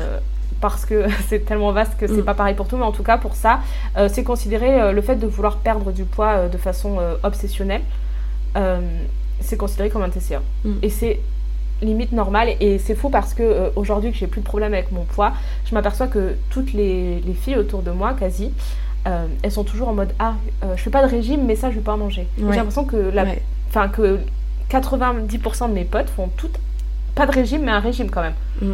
Genre, ah oui, non, mais on va. ben, c'est vraiment. Ah non, on va pas manger ça à l'apéro. Ah Léa, euh, t'aurais pas dû prendre du from... euh, t'aurais pas dû faire du fromage. Ah Léa. C'est toujours en mode, oh là là, le summer body. Mm. Et c'est des trucs, avant, j'étais la personne qui les disait. Maintenant, à chaque fois que quelqu'un me dit ça, ça. Ah Ça et, et je me dis. ah. Et je me rends compte que. que c'est un sujet tellement banalisé qu'il fallait que j'en parle. Mm. Et euh, c'est devenu un sujet récurrent parce que, à travers mes vidéos, j'essayais aussi de me comprendre. Euh, parce que chaque vidéo, en fait, du moment où tu parles à l'oral et tu mets des mots sur des mots, ben, ça avance en fait. C'est pour ça qu'il est important de tout. euh, Moi, j'écris mes idées, je, j'aime bien voir euh, l'évolution. Genre, de tout. Je Mm. note tout dans des cahiers depuis des années Mm. parce que je trouve ça intéressant de noter parce qu'à chaque fois que tu notes, et bien après tu peux approfondir de plus en plus, de plus Ouais. en plus avec tes idées au fur et à mesure. Ouais. Et, et un peu ces vidéos m'ont servi un petit peu de, de thérapie Mm. à la fois à moi et, et aux autres à travers mes questions. Et, et c'est vrai que c'est un sujet que je trouve euh, à la fois euh, hyper euh, passionnant et Mm. hyper intéressant socialement parlant. Quoi. Et quel regard tu as du coup sur euh, les youtubeuses notamment qui, sans, ci- sans citer de nom spécifiquement, ont tendance à un petit peu faire euh, l'apologie de, de toutes ces choses-là Je pense à une en particulier qui admet avoir des TCA, mais qui a constamment ce contrôle sur son alimentation et sur son poids. Et ça se ressent énormément dans ses vidéos, et ça, dans plein de, de vidéos différentes, même dans des vidéos de Fit Girl par exemple, qui vont partager des, des recettes, etc. C'est quoi ton regard à toi sur tout ça? Alors en fait, moi j'ai vraiment deux noms en tête et c'est pas du tout les mêmes TCA euh, qui sont dans ma tête. Euh, en fait, j'ai ce, en fait j'ai ce double regard, ce regard humain euh, qui me dit que c'est compliqué parce que ces personnes euh, sont dans un déni, déni total et ne se rendent pas compte. Donc je peux pas leur en vouloir parce que en fait quand tu es dans le déni euh, de tout ce que tu es et de tout ce que tu fais, tu penses que tu fais au mieux. On dit jamais, c'est moi, on veut toujours être un peu le chevalier de notre propre histoire, donc on essaie toujours de faire au mieux. Et je pense que ces personnes, elles ont beaucoup euh, de pression, elles se mettent beaucoup de pression elles-mêmes. Et du coup, je ressens beaucoup de tristesse plus pour ces personnes Mm. que de la haine, mais à la fois, je suis euh, effarée quand euh, une youtubeuse, euh, dont pour ne pas citer le nom, Oui, nous dira qu'elle n'a plus de. TCA. Et et, et, euh, va nous faire euh, des, petits, euh, des petites vidéos sur les TCA, conseils, ou Mm. même des grosses vidéos conseils, alors que la personne est dans, en plein dans les TCA mais s'en rend pas compte. C'est dangereux. Ouais. En fait, moi, c'est vraiment euh, globalement que pas sur les TCA, mais qu'en fait, la psychologie, c'est pas juste écouter une copine parler, c'est une science. Euh, tu peux pas parler des maladies mentales si t'as pas euh, le recul et les études nécessaires. Et les TCA, une fille que je connais qui a une toute petite communauté, avait dit dans une vidéo Oui, pour contrôler mes TCA, je bois de l'eau pour couper la faim. Mais c'est. Tu peux pas dire ça dans une vidéo tips contre les TCA, parce que c'est bien un truc qui amplifie les TCA. En fait, si t'as faim, tu manges, c'est tout. C'est, c'est... Et les seuls conseils qu'on peut donner dans les TCA, c'est juste essayer de prendre un, un truc plus large, essayer de faire prendre à la, enfin, faire prendre conscience à la personne, pas qu'elle est grosse ou pas grosse, ou pas comment perdre ou pas prendre du poids, mais déjà essayer de lui faire comprendre que ça vient de plus haut Mm. et que ça, son envie de perdre du poids, c'est quelque chose qui a été influencé depuis toujours et que en vrai, il y a elle est très bien comme elle est, tu, tu vois. Et, et c'est vrai que euh, ces conseils ou ces tips pour lutter contre les TCA, pour moi, ça n'a aucun sens et Mm. rien à faire sur YouTube, Mm. sauf déclencher plus de, cri- de, de crises. Et euh, même euh, les 24 heures dans mon assiette, toutes ces vidéos un peu euh, comme ça qui sont à la fois si innocentes et à la fois si problématiques dans le fond. Et c'est vrai que bah, bah, je peux pas faire euh, la policière sur toutes les vidéos YouTube. Bien sûr. Donc c'est vrai que des fois j'en parle un petit peu moi en story et je cite des personnes euh, toujours un peu dans la bienveillance etc euh, de Mm. tout ça Mm. mais euh, mais c'est vrai que j'ai un peu ce double regard dans me- en- le- ce double regard en mode un côté j'ai envie de les secouer et d'un côté je me dis j'ai j'ai fait les mêmes erreurs moi aussi et c'est humain Oui, quoi. exactement, c'est humain. Peut-être que on pourrait parler un petit peu très brièvement de, de l'alimentation intuitive. Je sais pas ce que t'en penses, mais j'en ai parlé avec euh, Cindy Gagnol qui est également sur YouTube euh, sur, euh, sur une interview et c'est quelque chose qui finalement est tout à fait normal puisque c'est simplement le fait de, manger quand on a faim, etc. Enfin, c'est c'est toute, toute une, une méthode, mais qui finalement ça rapproche le plus possible de l'alimentation la plus naturelle qui soit. Euh, T'en penses quoi, toi, de, de ça? Et Des personnes qui font des vidéos, par exemple, sur ça aussi? Alors pour le coup, euh, moi j'en parle aussi de l'alimentation intuitive. Évidemment, il faut euh, toujours préciser plein de choses sur les vidéos, qui soient sur l'alimentation, sur la psychologie, sur tout. Il y a plein de choses à prendre en compte. C'est on est tous différents, notamment on a une hormone. Enfin, je sais pas si c'est une hormone, mais en tout cas on a de la leptine. Mm. Et euh, si c'est une hormone, ça aide à, à savoir si on a plus faim. Mm. Sauf que des fois, quand euh, ben, tu es un petit peu en surpoids, euh, tu as cette leptine qui vont Enfin, en gros, dans notre graisse, on a des hormones qui circulent. Et, euh, et en fonction de si tu en as trop de graisse ou pas assez, puisque bon, on valorise euh, énormément euh, la maigreur comme si c'était ça, alors qu'il y a autant de problèmes de santé de tous les côtés. Hein, C'est clair. parce que c'est- même pas. C'est un débat social tellement, tellement, tellement long et, et épineux quand même. Mais en soi, t'as as des hormones qui vont être mal, mal Distribué. envoyées dans ton corps, ouais, Mm. voilà, distribuées. Et ça fait que, bah, par exemple, euh, il y a des gens qui euh, ne sont pas euh, sensibles à la leptine et qui n'ont pas ce sentiment de satiété, etc. Donc il faut être sûr euh, déjà de bien connaître son corps et, et ça prend du temps. Et il y a plein de phases dans l'alimentation intuitive. Et moi, je fais que dire que si on est toujours avec cette petite pensée dans la tête de se dire je veux maigrir, il faut absolument pas faire l'alimentation intuitive. Mm. C'est d'abord il faut déconstruire et après essayer de de bah, après ça devient la logique, c'est même plus euh, essayer, c'est logique de passer euh, à quelque chose de normal, c'est-à-dire de manger. Par exemple, euh, mes copains du genre masculin, ils mangent tous de façon intuitive. Oui. Genre, mon copain, genre, il me disait, bah quoi, moi, parce que moi, souvent, je disais, ah, moi, tu vas manger tout ça et tout. Parce que, voilà, dans mes TCA et tout, il me disait, bah oui. J'étais en mode, ah. Et mais c'est vrai que lui, euh, bah, il a pas du tout de problème de, de tout ça. C'est naturel. Et euh, ouais, c'est naturel. Et il y a plein de, de gars qui font ça depuis toujours. Ouais. Et je trouve ça fou que moi, je découvre ça, genre à mon âge, alors que j'ai passé ma vie à faire attention à tout ce qui rentrait dans mon ventre, à Mm. tout ce qui ressort, puisque j'ai des problèmes d'intestin. Donc, Mm. euh, donc voilà, Oui, mais c'est vrai, que euh, lui, il a pas de problème. Et, et ça a été. mon copain, ça a été un énorme pilier dans mes TCA. Je sais qu'il y a une. On dit toujours, euh, oui, euh, il faut toujours être seul pour se construire, mais en fait, on peut très bien se construire à, à deux. Et, et des fois, quand tu trouves une personne avec qui. euh, bah, qui a. qui est un peu dans ce mindset de de déconstruire et de discuter un peu sur tous ces sujets, ben, moi, sans lui, je pense que j'en serais pas aujourd'hui. Mm. Enfin, là, aujourd'hui, en tout cas, en ce qui concerne mon corps. Ça t'a vraiment aidé en fait à, à avancer dans toutes ces problématiques? Ouais, ça Mm. m'a aidé parce que euh, ben, j'étais, euh, j'avais une vision déformée du, de la grosseur euh, parce que ma maman, euh, c'est ma, enfin, elle, elle s'est toujours euh, trouvée très grosse et elle était très complexée par son corps. Moi, elle m'a jamais mis la pression euh, pour le mien, mais comme elle, elle se voyait grosse alors qu'elle ne l'était pas, j'ai associé ma mère à quelqu'un de gros Mm. alors qu'elle n'était pas. Ça veut dire que tous les gens qui étaient comme ma mère étaient gros. Ça veut dire que euh, C'était ta- ben, Ton échelle de Voilà. valeur en fait. Voilà, et elle était pas bonne. Ouais. Parce que euh, et ça fait que euh, bah, moi mon échelle de valeur était pas bonne et ça fait que même quand je pesais 47 kg 50 kg bah, vu que j'avais encore du bourrelet bah, j'étais grosse Mm. et, euh, et du coup bah, je sais qu'on va en parler après mais il y a Mm. ce truc de dysmorphophobie Mm. euh, dysmorphie ou dysmorphophobie Euh, c'est le fait de pas se voir réellement comme on est et ça bah, voilà c'est totalement le cas typique de ça et en fait j'ai une j'ai un truc qui m'a particulièrement marqué c'est on était en voiture et et on a parlé de Mia Khalifa. Parce que je, j'ai tombé dessus et je lui ai dit, ah, elle est grosse quand même. hein. Et puis il m'a regardé, il me dit, mais non, tu parles de, de, de l'actrice. J'étais en mode, oui, oui. Il me dit, mais elle est pas grosse du tout.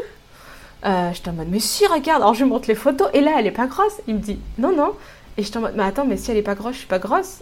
Il me dit, mais non, mais t'es pas grosse. Alors du coup, il a commencé à me montrer plein de photos de plein de meufs et j'étais en mode, elle, elle est, elle est normale. Il me dit, non, elle, elle est super, super mince, Léa. Ah ouais, en mode, ah ouais Et alors du coup, et à partir de ça, de ce jour-là, euh, le soir, je suis rentrée chez moi et je me suis plus du tout vue comme, euh, comme grosse. Mais par Mm. contre, du coup, après, ça a fait le schéma inverse parce que du coup, après ça, vu que j'étais encore dans mes TCA, Mm. ben, j'ai fait une phase de boulimie qui a duré très longtemps et j'ai pris 15 kilos. euh, Suite à, à cette discussion, après tout, parce que vu que j'étais pas grosse, euh, pourquoi je me privais de manger et toutes les années de Ouais, je- restriction, je les ai pris. euh, D'où ouais. le problème de d'avoir des TCA et de de enfin le problème du moins euh, d'où le fait en tout cas d'avoir des TCA et de faire attention à notre comportement parce qu'on peut pas forcément prévoir comment on va réagir à une simple discussion par exemple. Ouais, c'est ça. C'est des déclencheurs. Ouais, c'est ça, c'est des déclencheurs. Et c'est pour ça que c'est important d'en parler avec des pincettes, de rappeler toujours qu'on est tous différents, etc. Et essayer de le faire de façon bienveillante, sans euh, pointer du doigt ou sans dire oh là là. euh, voilà, moi, je, quand je vois, euh, j'ai une copine très proche de moi qui a des TCA vraiment très énervée. euh, oh, ah, j'étais effarée quand j'ai entendu. elle pèse tout, elle fait des prises de sang toutes les, les deux semaines pour être sûre. Ah oui. Elle fait des massages lymphatiques de deux heures tous les jours. Mm. Elle fait du sport. Bref. Et, et en fait, j'ai préféré euh, rien dire. Parce que bah, je lui ai dit, t'es au courant que c'est pas sain et tout. Elle m'a dit, oui, je le sais, mais m'a dit je me vois pas faire autrement pour l'instant.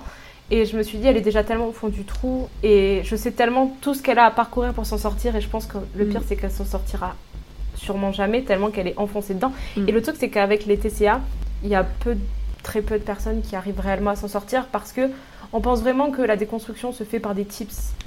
Mais c'est pas ça, c'est toute un- une psychologie derrière, c'est toute une compréhension, c'est tout- une des maladies euh, psychologiques euh, compliquées. hein. On s'en sort parce que voilà, c'est pas à vie. Mm. Euh, mais euh, pour ça, il faut prendre un recul. voilà, moi je me dis toujours, quand je disais je veux sortir des TCA, je voyais une montagne. Et maintenant que je suis passée de l'autre côté, c'est plus une montagne, c'est genre. oh, c'est énorme. Tu te rends compte de a. tout ce que Ouais. tu as traversé. Mm. Ouais, c'est et je me rendais même pas compte d'à quel point j'étais au fond du trou. Mm. Euh, moi, j'étais en mode oui, ben, j'ai juste à remanger bien et c'est tout. Alors que là, je suis encore en, enfin, j'ai plus de TCA, mais euh, je suis encore en train de réapprendre à manger. Alors que ça fait, euh, là, ça va faire un an que je suis réellement sortie. Mais pendant deux ans, j'étais en train de sortir petit à petit et et, et quand t'es sortie, tu le sais. Parce que des fois, on me demande comment on le sait, mais Tu le sais. tu le sais. Mm. C'est voilà, et j'essaye vraiment euh, de donner mes clés en leur disant réellement que il faut se battre et qu'il faut consulter parce que tout seul c'est c'est pas possible. Moi j'ai fait des études de psy à côté, etc. Donc ça m'a aidé, mais euh, seul c'est très compliqué. Ouais. Et c'est pas euh, des tips de boire de l'eau ou faire des trucs dans le bail. Enfin, c'est oh, c'est vraiment les pires choses. Puis comme d'habitude, les personnes qui nous écoutent retrouveront en description un maximum de liens que je peux mettre pour cette thématique-là, notamment par exemple des rendez-vous gratuits avec des psychologues si jamais euh, ça, peut, ça peut aider. Euh, comme tu l'as dit, tu fais le lien euh, entre poids et société. Est-ce que toi, à ton échelle, tu as vécu de la grossophobie? Donc, toute, j'en ai déjà parlé plusieurs fois sur le podcast, mais toute cette haine qui existe envers les personnes grosses, et si oui, sous quelle forme? Alors en fait, je je suis pas légitime à en parler parce que moi-même j'ai été tellement grossophobe que je l'ai jamais vu en fait. Je pouvais pas euh, le voir. Néanmoins, euh, aujourd'hui, tout typique, enfin tout bêtement, euh, j'ai regardé une vidéo qui datait de 2018 d'un homme qui a analysé une de mes vidéos et euh, et à un moment, je disais que euh, ben, j'étais tellement perdue qu'à un moment, je voulais faire de la chirurgie esthétique. Et il a dit Non, mais pas besoin, il fallait juste perdre 10-15 kilos parce que voilà, c'est une femme forte avec du caractère. Et les femmes fortes avec du caractère, elles sont un peu grosses et tout. Euh, alors que sur la vidéo, je fais 50 kilos. Wow. Je peux pas perdre 15 kilos. Après, il dit Oui, après, il faut mettre un peu de volonté quand même avec tout ça. Et là, aujourd'hui, ben, je le prends euh, en mode grosse claque. Ouais, même si ben, là je le vois, mais toute ma vie j'ai pas été capable de le voir euh, parce que euh, ben, parce que j'étais moi-même dedans. Donc au Mm. final pour moi c'était pas de la grossophobie, c'était normal. Mm. C'est parce que t'as un peu de gras, donc c'est normal qu'on dise que t'es gros et puis euh, Ouais. voilà. Et puis j'étais éduquée un peu là-dedans, donc euh, enfin ma mère qui qui se trouvait grosse même si elle m'embêtait pas les gens et qu'elle m'embêtait absolument pas moi. Mm. C'était en mode être gros c'est égal à être un monstre. Ouais, je, c'est tout vois. bête. T'as été éduquée dans tout ça en fait. Et Ouais. c'est toi qui as pu te déconstruire seule. Ouais, ouais, ouais. Et là, je suis en train de déconstruire ma mère. Euh, Sacré travail, non? C'est. euh, Ouais, mais euh, ça, ça on en parle beaucoup parce que bah, je vois que ça la ronge et que ça l'a toujours rongé. Et récemment, elle m'a appelé pour me dire qu'elle avait fait un rêve où, euh, où elle était grave à l'aise dans son corps et que personne ne la regardait et tout. Et elle m'a dit Ah, ça marche bien ce que tu me racontes. comme, comme si t'étais une magicienne, tu sais. mais c'est parce que je sais trouver les mots comme je l'ai vécu et que, bah, comme j'ai cette approche en fonction des gens, etc., je sais, euh, bah, je ne parle pas de la même manière. Oui, bien que- sûr. à ma mère qu'à quelqu'un d'autre et je sais euh, très rapidement euh, bah, il y a tout le non-verbal d'une personne Mm. où il faut pas appuyer, où il faut appuyer, etc. Et ça fait que j'arrive à trouver les mots justes, euh, pas toujours, hein, mais j'essaye en tout cas. Mm. Et c'est vrai que c'est euh, c'est des sujets où, où voilà, il faut y aller avec de la bienveillance et c'est beaucoup, beaucoup, beaucoup de choses. Et euh, je lui dis des fois, euh, un bourrelet, c'est pas grave. Je dis, tu vas pas mourir. Mais quand je repense à la petite Léa de 15 ans, si elle me voyait aujourd'hui, elle se dirait Oh là là, qu'elle est grosse et, euh, et je me disais tout le temps euh, que euh, si j'étais- si j'avais ce corps, je serais pas heureuse, et que si j'étais pas heureuse, parce que j'étais grosse, et que si je perdais des kilos, ben, je serais plus heureuse. Et euh, j'ai une copine euh, à moi qui est, qui est toute mince, elle doit faire un 34. Et euh, elle a une, un physique incroyable. C'est une fille qui est socialement au-dessus des normes sociales. C'est une fille qui est très belle. Tous mes potes garçons, ils sont amoureux d'elle. C'est la fille au, au lycée, voilà, celle que euh, je comprenais pas. Ouais. Et bah, aujourd'hui, maintenant, je le comprends. Mais et c'est une fille qui est hyper complexée. Elle est plus complexée que moi. avant cette prise de poids. Oui. elle veut faire de la chirurgie, elle se trouve pas assez bien, elle ne trouve pas qu'elle a pas assez de fesses, pas assez de ci. Et en fait, indirectement, ben, en fait, je me suis dit, mais en vrai, même si je faisais son corps, je serais pas satisfaite parce que, en fait, c'est pas mon corps le problème, c'est dans ma tête. Mm. Et c'est pas mon paraître en fait. On, on met trop de temps bah, avec euh, bah, du coup la glorification du glow-up physique. En mode euh, quelqu'un qui change de physique, c'est quelqu'un qui est rayonnant, qui va Ouais. bien, etc. Mm. Alors que pour moi, les plus gros glow-up physiques, c'est souvent des gens qui sont vraiment mal à l'intérieur, qui n'arrivent pas à, à passer ce truc. Ouais. Et, euh, et c'est pour ça qu'on finit par faire un max de chirurgie, un max de régime, un max de sport, pour correspondre toujours plus à ces normes sociales du paraître féminin, du genre féminin. Mm. Et, euh, et pour moi, c'est pas synonyme de bien-être mental, puisque c'est une pression sans cesse, c'est une compétition avec les autres filles, c'est euh, toujours avoir besoin de, du regard de l'autre pour exister, et on le sait très bien qu'on peut pas vivre pour l'autre. C'est Mm. impossible de plaire à tout le monde. Complètement. Donc, euh, donc grâce à tout ça, bah, j'ai réussi à me dire que bah, moi, avec mes 15 kilos en plus, bah, j'étais mieux et j'ai jamais été en aussi bonne santé qu'aujourd'hui avec mes 15 kilos en plus. Bah justement, aujourd'hui, c'est ce que j'allais te demander. Comment euh, est-ce que tu as fait, enfin, comment est-ce que tu fais, puisqu'on va parler au présent, pour euh, appréhender à la fois ton corps et ton mental et surtout à faire un lien entre les deux et à te sentir bien avec les deux en même temps, sans les dissocier comme on a tendance à souvent le faire aussi? Ça- en fait, je pense que faut d'abord soigner le mental avant de soigner le physique. Mm. Euh, mais le truc, c'est que tu peux être bien dans ta tête et être entre guillemets négligé socialement. Ouais. Pour moi, ça n'a pas forcément un lien. Mm. Mais c'est vrai que par exemple, euh, c'est une, une, une déconstruction que même encore je vis parce que bah, j'ai vécu toute ma vie en pensant qu'avoir un bourrelet c'était la pire chose. Et des fois, je mets des tenues et je me dis, ah non, ça fait, euh, ça fait grosse et tout. Et euh, je vais me balader en culotte et dire à mon copain, oh là là, t'as vu là, euh, je crosse de là et tout. Et lui, il est en mode, mais non, n'importe quoi et tout. Et je lui dis, oui, je sais, je sais, mais c'est social, pense, mais pas vraiment, tu vois. Oui. Et, euh, et du coup, euh, et c'est vrai que des fois, je, je me dis, oh là là, euh, j'aime pas mon ventre, etc. Et, et on a fait des photos de moi en sous-vêtements et j'ai partagé une sur YouTube où on voit mon bidou. Et c'est vrai que cette photo, elle a été très dure à poster pour moi parce que c'est la première photo depuis tout le temps sur ma vie de YouTube, Mm. c'est-à-dire depuis quasi 10 ans, où je suis vraiment naturelle sur Mm. une pose. C'est-à-dire que même quand j'étais ultra mince, je euh, Rentrais le rentrais ventre. euh, le ventre et je faisais toujours des poses un peu flatteuses parce que euh, bah, le gras qui dégouline, c'est pas socialement beau, mais Ouais. c'est la vérité. En fait, c'est un corps, euh, un corps quoi, vivant. Et euh, quand je l'ai montré à ma mère, elle m'a dit Oh, mais c'est pas ton ventre ça? Et, euh, et j'étais en mode Bah si, et tout. Elle m'a dit Oh là là, mais c'est pas possible. et, et, et du coup, je l'ai pas mal pris parce que je sais qu'elle est au fond du gouffre et Ouais. pas moi. Et du coup, je lui ai dit Mais tu peux pas me dire ça et tout. Elle me dit Oui, je sais, euh, c'est moi. Elle m'a dit Je sais que c'est moi le problème et tout. euh, mais c'est vrai que. euh, elle me dit T'as toujours été très très mince en fait, enfin finalement, voilà. Et elle me dit C'est vrai que bah, moi je le vois pas à travers tes vêtements, etc. Mm. Et euh, finalement, j'ai mis beaucoup de temps à savoir si je voulais poster cette vidéo ou pas. Et je l'ai postée et j'ai reçu oh, tellement de messages, euh, genre euh, ça m'a tellement ému, ému de voir tous ces retours, etc. Et aujourd'hui, euh, je vis euh, avec mon corps à l'instant présent. En fait, c'est un peu finalement le- la chose la plus importante, c'est que j'ai surtout appris à vivre l'instant présent. Arrêter de vivre dans l'espoir. j'ai arrêté, enfin, j'ai toujours un peu d'espoir normalement pour des petites choses, mais en fait, ce qui compte aujourd'hui, c'est plus de savoir comment je serai demain, mais c'est de me dire je suis bien aujourd'hui. Alors il y a des jours où euh, je vais être euh, en, période de règles, je vais avoir un peu plus de bidou, euh, des périodes où euh, bah, je vais être en période de pas du tout de règles et que je vais avoir fait une randonnée, donc je vais avoir moins de ventre. Et en fait, notre ventre, et mon corps, il évolue, il change ma peau. euh, tu prends de l'âge, je vois des petites rides, je vois euh, ma peau change, tout change, mon corps change. Et euh, je le prends pas en mode mal, moi c'est plus quelque chose que j'analyse et que je me dis ah c'est marrant. Mm. Et, euh, et la dernière fois euh, j'étais mon, devant mon miroir et je regardais et je me suis aperçue que j'avais eu un petit peu de cellulite en dessous du ventre, donc j'en avais jamais eu avant. Et je me suis dit euh, apprécie ce que tu as maintenant parce que c'est possible que demain ce soit pire. Oui, oui, c'est sûr.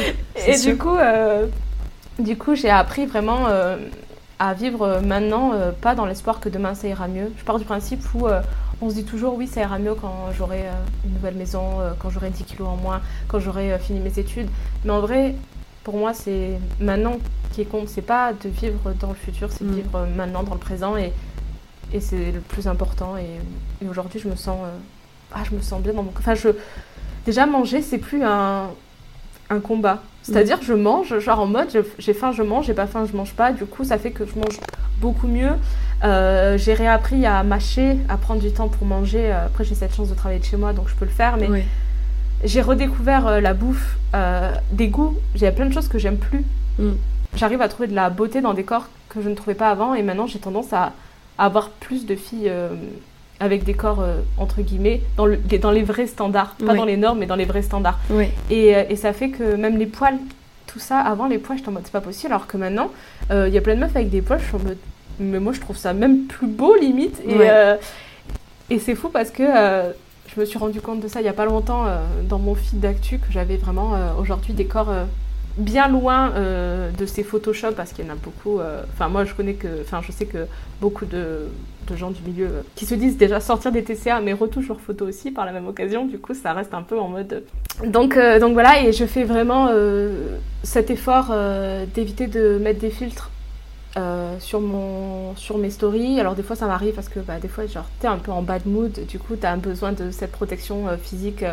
parce qu'en fait dans le paraître c'est un peu ta protection contre les attaques du monde. oui bien sûr. Parce que si tu es beau, les gens vont avec cet effet à l'autre se dire ah elle est meilleure que les autres. Elle est Enfin la beauté apporte plein de choses qui ne devraient pas parce que c'est pas ça qu'on devrait juger les gens, c'est sur ce qu'ils sont à l'intérieur. Mais mm. il y a des règles qu'on est obligé de, de, suivre. Mais c'est vrai que j'essaye vraiment de de vraiment de me mettre sans filtre maximum et de poster des, des vrais trucs sincères et bruts, en tout cas euh, sur mon corps, parce que euh, ce serait euh, un peu hypocrite de faire du hashtag body positive et comme beaucoup, et ça c'est un prochain sujet aussi, est-ce que le hashtag body positive est hypocrite? Gros sujet. Parce, que, ouais, parce que je trouve qu'il y a beaucoup de gens qui en parlent. mais qui sont pas du tout body positive et qui sont plus grossophobes qu'autre chose. Évidemment, évidemment, c'est certain même. Ouais, et ça, mm. Et ça, c'est un sujet qui me, qui me gêne beaucoup. Euh, bah, des fois, je me dispute avec des gens, du coup. C'est vrai. Parce que, bah, genre, la dernière fois, il y avait une fille qui, euh, body positive à mort, qui explique qu'elle rentre plus dans son jean et qu'elle va faire un jeûne intermittent. Mais à côté de ça, elle, a fait du marketing autour du body positive. Mm. Mm. Ouais, c'est les dérives de tous ces mouvements, en fait. Ouais. Tu as un mouvement qui, à l'origine, a vocation à être vraiment euh, libérateur pour les mm. femmes, notamment, mais pour tout le monde qui va forcément à un moment donné être récupéré par les standards de la société. c'est c'est inévitable, je pense. C'est ça. Et du coup, ça me. Voilà, et euh, donc je fais cet effort et j'essaye, moi, euh, bah, de plus euh, promouvoir de produits. Enfin, par exemple, été à un événement et il y avait un stand entier de trucs rasage, etc. Et il y avait un truc qui m'a choqué, il y avait une photo avec écrit féminisme, prends ton corps comme tu l'es, avec ou sans poil. Je le vois tellement ça. Et, et ça, genre. Oh et, et, mon copain me dit il rigole, bon, on rigole du coup, et euh, il me dit, bah d'un côté, c'est pas plus mal. Je dis, non, tu peux pas, genre, mettre juste le féminisme là. Tu peux dire, prends ton corps avec ou sans poil, ok, mais tu mets pas les slogans féministes parce que c'est du marketing mm. et ça me gêne. C'est du pur marketing. Ah ouais, parce que euh, c'est comme, euh, genre, dire, enfin, on, contacte énormément de trucs pour perdre du poids, des wraps, des trucs minceurs là et tout.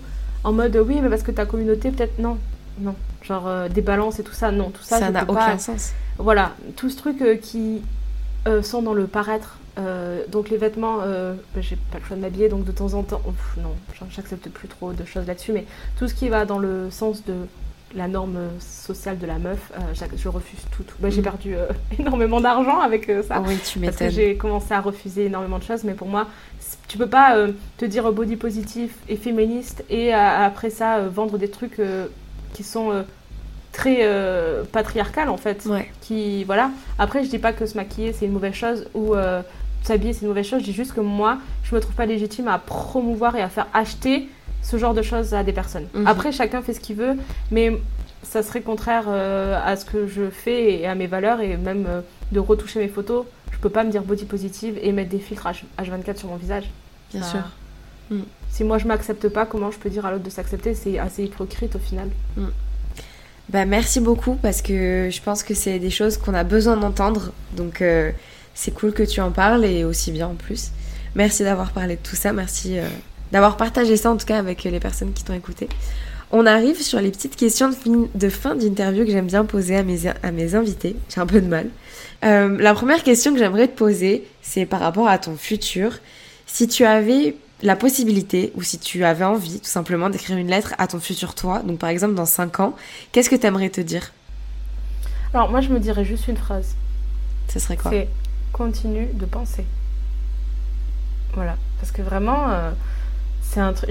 En fait, j'ai repris euh, ma pensée il y a un an, mais quand je dis penser, c'est que je pense beaucoup, beaucoup, beaucoup, beaucoup, Mm. beaucoup. Mm. Et, euh, et du coup, euh, bon, mon copain, on paye les frais parce que du coup, je suis obligée de lui partager tout. Donc maintenant, j'écris beaucoup.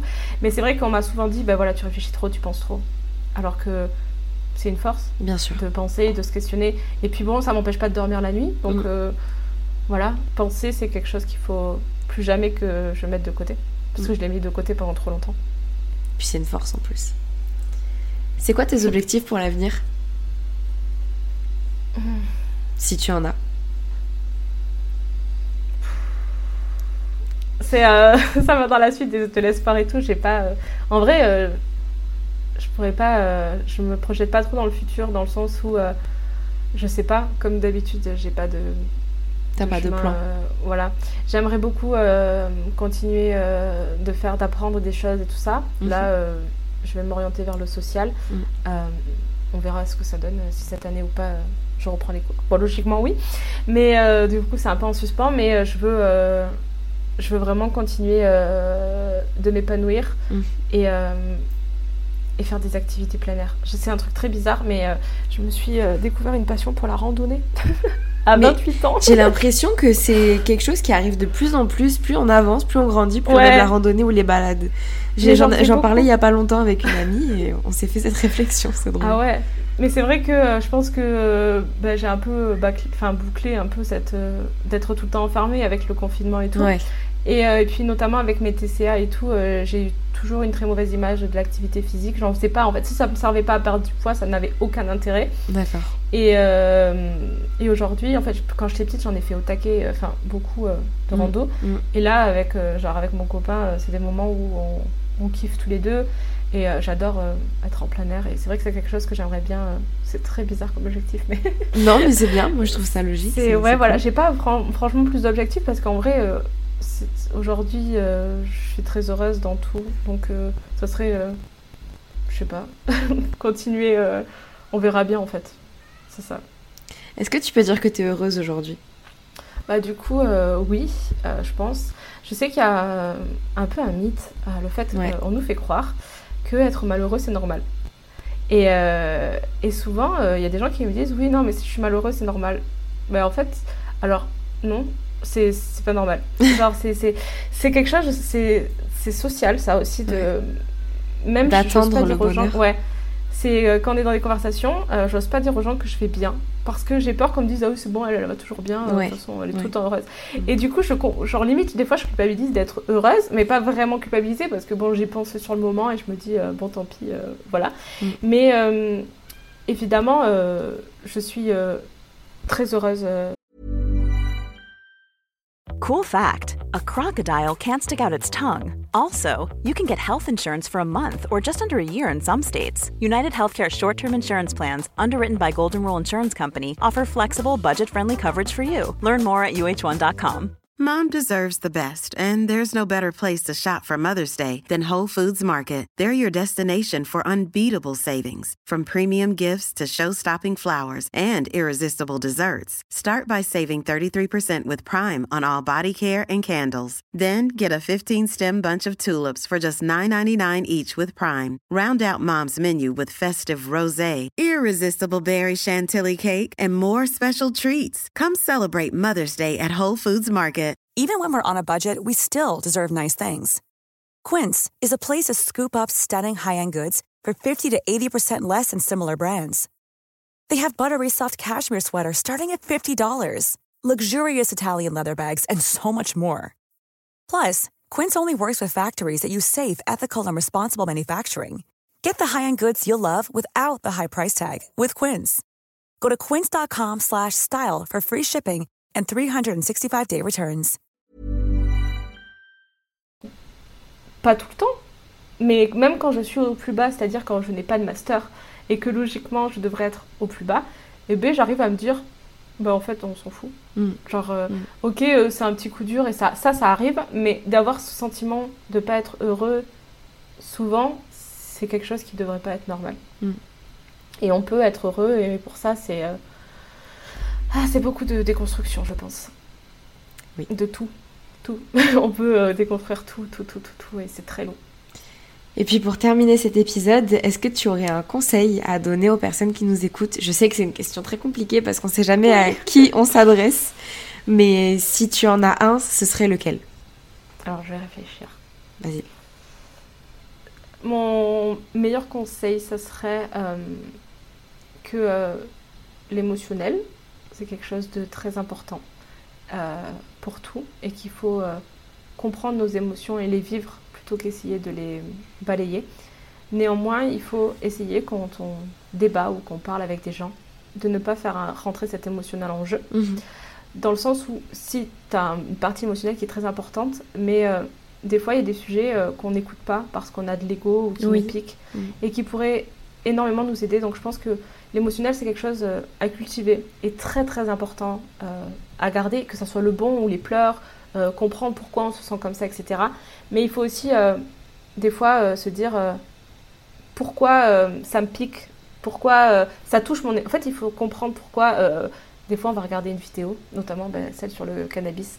Euh, Il y a des gens qui fumaient, qui l'ont pris très personnellement, alors Oui. qu'ils sont venus eux-mêmes cliquer sur la vidéo et ils m'ont mis des pavés où j'étais le pire des démons, alors que parce que j'expliquais que ben, bon, j'expliquais que c'était pas c'était pas viable sur le lendemain, Mm. sur le long terme, mais qu'en soi Mm. c'était pas eux que je critiquais, mais c'était plus un phénomène euh, entier. Bien sûr. Et, euh, et du coup, c'était une vidéo où, sans pic et sans, sans ce truc, mais si tu arrives un petit peu avec de l'ego parce que euh, toi, t'es pas à l'aise avec le fait que tu fumes, parce que tu sais que c'est pas bien et que tu te mets la pression tous les jours, tous les jours, mais tu vas tomber sur une vidéo et ça va être encore plus. euh, voilà.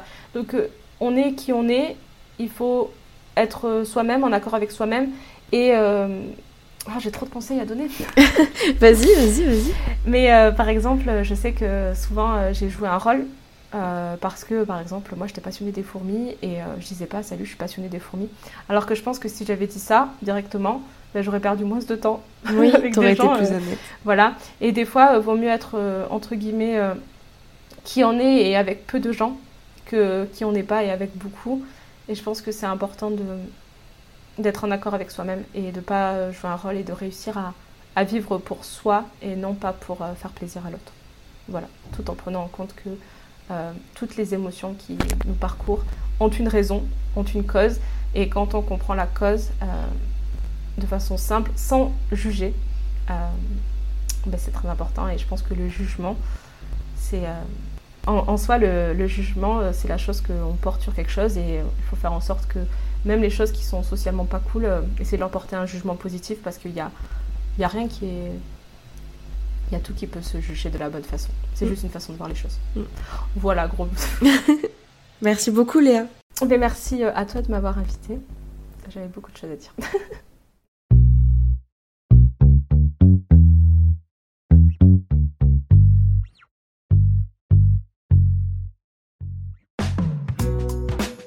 Merci à toi d'avoir écouté l'épisode jusqu'au bout. Je t'invite dès aujourd'hui à soutenir Bouteille à la mer en mettant 5 jolies étoiles sur Apple Podcast avec un commentaire pour me dire ce que tu as pensé de cet épisode. Tu peux aussi venir t'abonner à la chaîne YouTube et à l'Instagram de Bouteille à la mer que tu retrouveras en description. Pour me donner des idées de sujets à aborder, témoigner toi-même sur une thématique en particulier ou me contacter pour partager ton témoignage dans une interview sur ton parcours, sur tes combats, sur ton vécu, tu peux m'envoyer un mail à l'adresse bouteille à la mer du 6 podcast outlook.fr. Merci encore pour ton écoute et à très vite dans un prochain épisode de Bouteille à la mer.